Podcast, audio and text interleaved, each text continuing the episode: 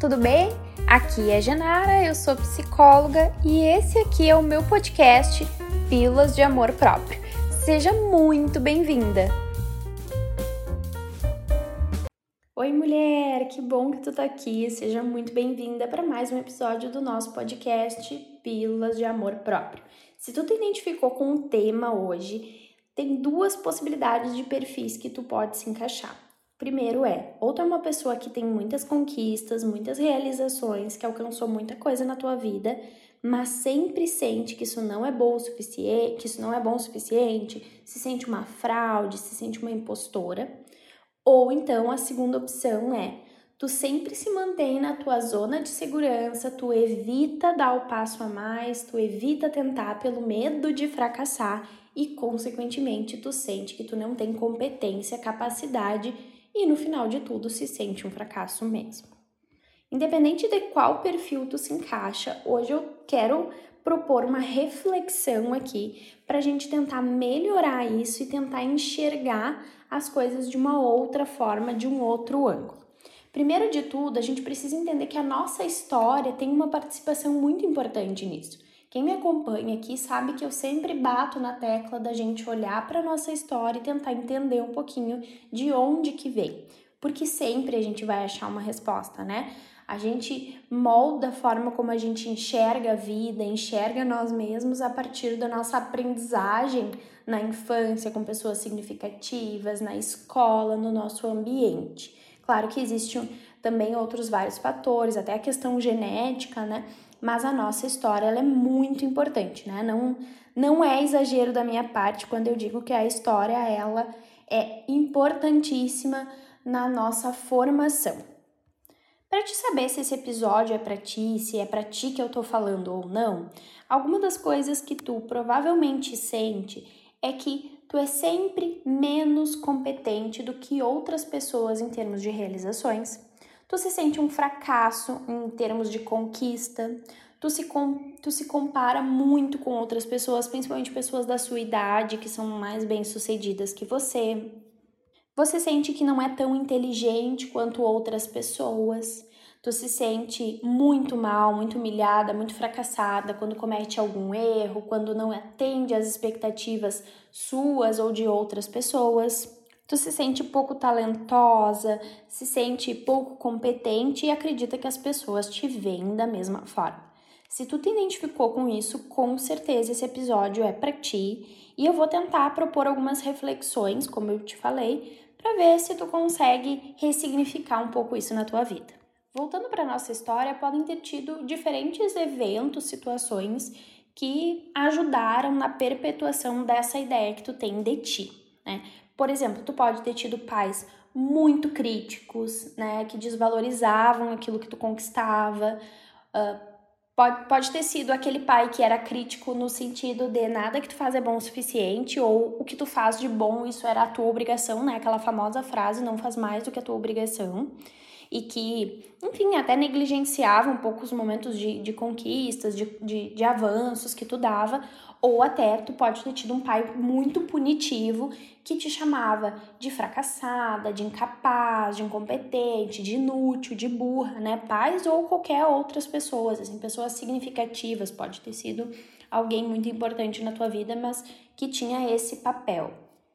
Uma outra possibilidade é tu ter tido pais muito bem-sucedidos e aí tu achar que tu nunca vai conseguir se igualar a esse padrão, que tu vai alcançar, que tu vai atender essas expectativas. Ou também isso pode ter vindo até da tua vivência da escola, né? Tu ter tido alguma dificuldade com algo na escola e ter te sentido sempre inferior, então, por exemplo, nos esportes, que é muito comum, ou inclusive tu ter algum transtorno de aprendizagem, de déficit de atenção e ter tido um desempenho muito ruim na escola e ter se sentido que tu era super uh, incompetente e burro, né? Burra, enfim. Então, pode ter tido também influência aí do teu ambiente escolar. E além disso, né, tu pode ter tido irmãos, por exemplo, que tu foi muito comparada com eles, né, e sempre se sentir inferior quando comparada com esses irmãos. Se tu quiser pausar esse episódio para pensar um pouquinho na tua história, entender da onde que vem e por que que isso é tão importante, Genara, por que que eu preciso entender da onde que isso vem?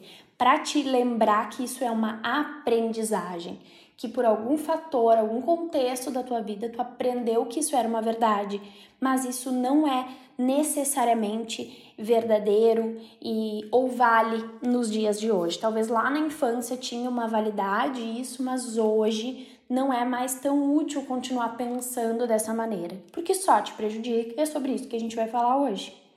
Então, mulher, tu deve estar muito interessada agora em saber como mudar isso na tua vida, né?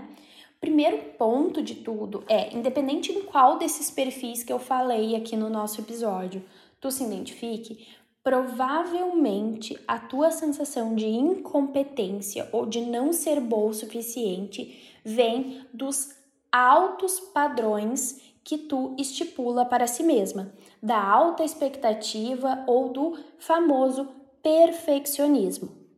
A autocobrança excessiva normalmente está ligada com o perfeccionismo e com essa forma de ver as situações assim com um padrão muito elevado de desempenho.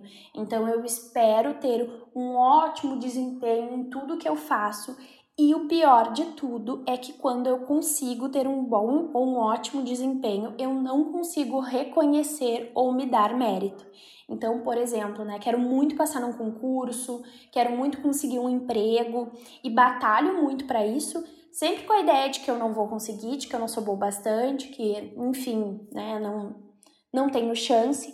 E se eu consigo, né, eu fico com aquele sentimento de impostora, de fraude, ou né, com aquela dúvida, ou até fico feliz por aquilo momentaneamente, mas não é suficiente para eu me sentir alguém de sucesso, alguém competente. Às vezes é como um band-aid numa feridinha, né? Ele tá tapando a feridinha ali, mas se eu tirar o band-aid, a ferida continua ali, então eu continuo me sentindo um fracasso ou incompetente, por mais que eu tenha tido aquela conquista eu posso também justificar as minhas conquistas, né? Ah, pois é, mas é que era algo fácil de conseguir, uh, fulano me ajudou, né? Não, não, não tinha menos, menos concorrentes, pensando na ideia do trabalho, do concurso, né? Ou ficar com medo, inclusive, de perder né, esse lugar. Várias pacientes minhas, quando conquistaram algo, por exemplo, um trabalho que gostariam muito, ficavam sempre com medo de serem demitidas, com medo de errar, com medo de decepcionar o medo da, da decepção ele costuma ser muito comum aqui. Então, como eu tenho uma expectativa muito alta de quem eu devo ser, como eu devo agir, das minhas competências, eu tenho medo de não dar conta dessa expectativa. E isso me gera ansiedade. E aí temos pessoas cronicamente ansiosas, principalmente no seu trabalho, porque estão sempre fugindo né, da demissão, do erro ou da decepção dos chefes, né? Como é que alguém me contratou, confiou em mim e eu não vou atender as expectativas? Então eu tenho o quê? Esse perfil é cheio de tenho o quê? De devo o quê? A gente chama isso de regras. Então, tenho que atender todas as expectativas, devo acertar sempre, devo ir muito bem, devo ter um desempenho perfeito em tudo que faço não devo decepcionar, tenho que ter a aprovação de todo mundo. E essas regras, como eu disse, elas são geradoras de muita ansiedade. Porque o perigo, a ameaça aí é a reprovação, é o sentimento de fracasso, é o sentimento de incompetência. E eu quero de todas as maneiras, desesperadamente, fugir disso. Então eu me cobro excessivamente. É a forma como eu lido com esse sentimento de fracasso, de incompetência, né, e tudo mais, é me cobrando excessivamente.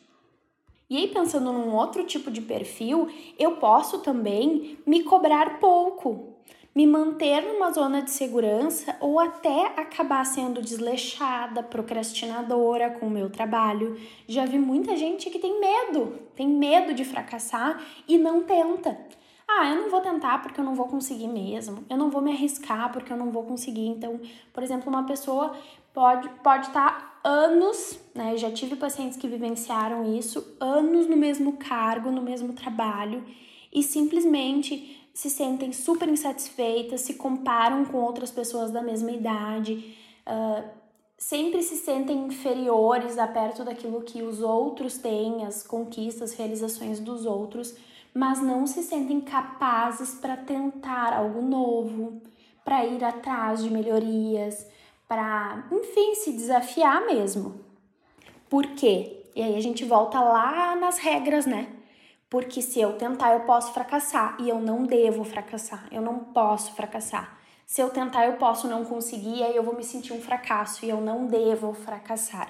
Então é sempre essa dicotomia do tudo ou nada. Ou eu consigo tudo, eu sou perfeita, eu dou conta de tudo, ou então eu sou fracasso, eu não faço nada direito e todo mundo é melhor. E aí, mulher, eu quero te trazer hoje um conceito que eu aplico muito na minha vida, que me ajuda muito e que eu trago sempre nas minhas redes sociais, no meu Instagram.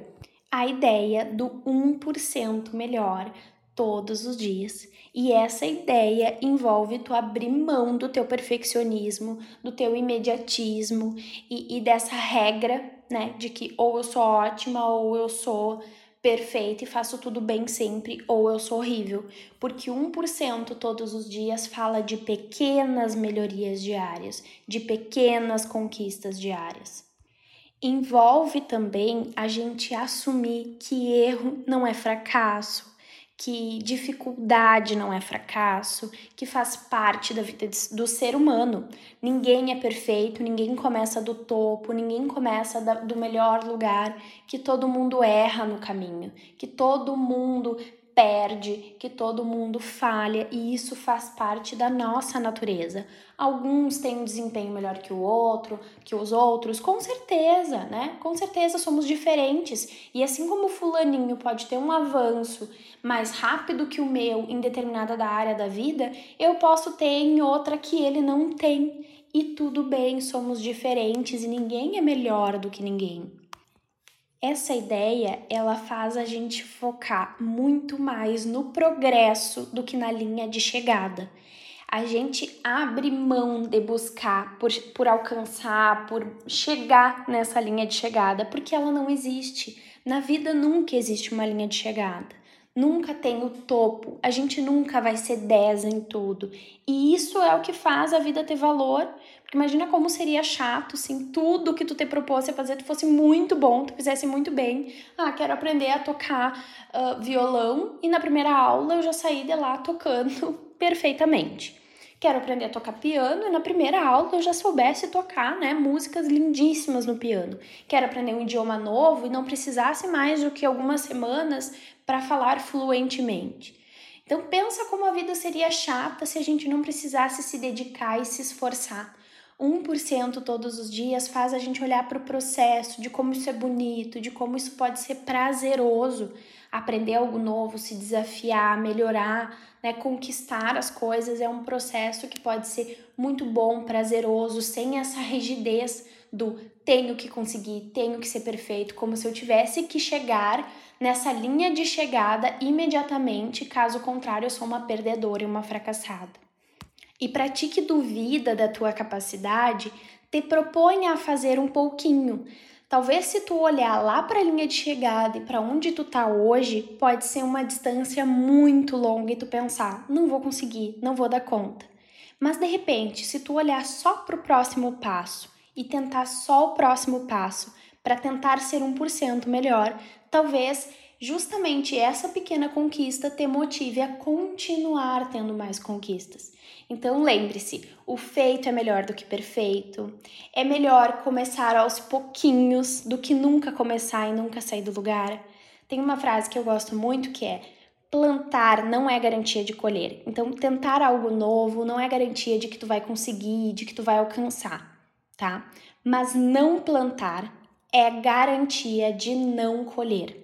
Se tu não tentar, se tu não te arriscar, tu sempre vai continuar no mesmo lugar e nunca vai colher nada diferente. Entende? Então pratique, se acha incapaz e não tenta as coisas ou acaba sendo desleixada com as tuas coisas, esse é o primeiro ponto que tu precisa entender. O medo de te sentir fracassada faz com que tu já se sinta uma fracassada no lugar que tu tá e a frustração ela vem.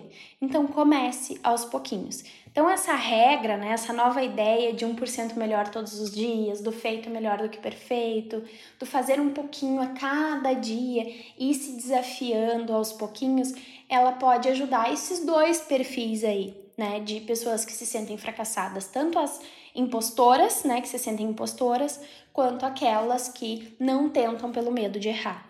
Lembrem que não há uma linha de chegada, não é uma corrida, e as tuas conquistas, elas são importantes para ti. Comparado aos outros, tu tá pegando uma parte da tua vida e comparando com uma parte da vida de outra pessoa, e isso não é justo. Talvez essa pessoa tenha mais conquistas que tu em determinada área, mas tu também pode ter mais conquistas que ela em outra área. E cada um tem seu tempo, e você pode sim respeitar o seu. Eu espero que esse episódio tenha te ajudado. Não esquece de me mandar uma mensagem lá no meu Instagram, arroba me contando o que, que tu achou desse episódio. Tá bom, mulher? Muito obrigada pela tua companhia até aqui e até o próximo episódio.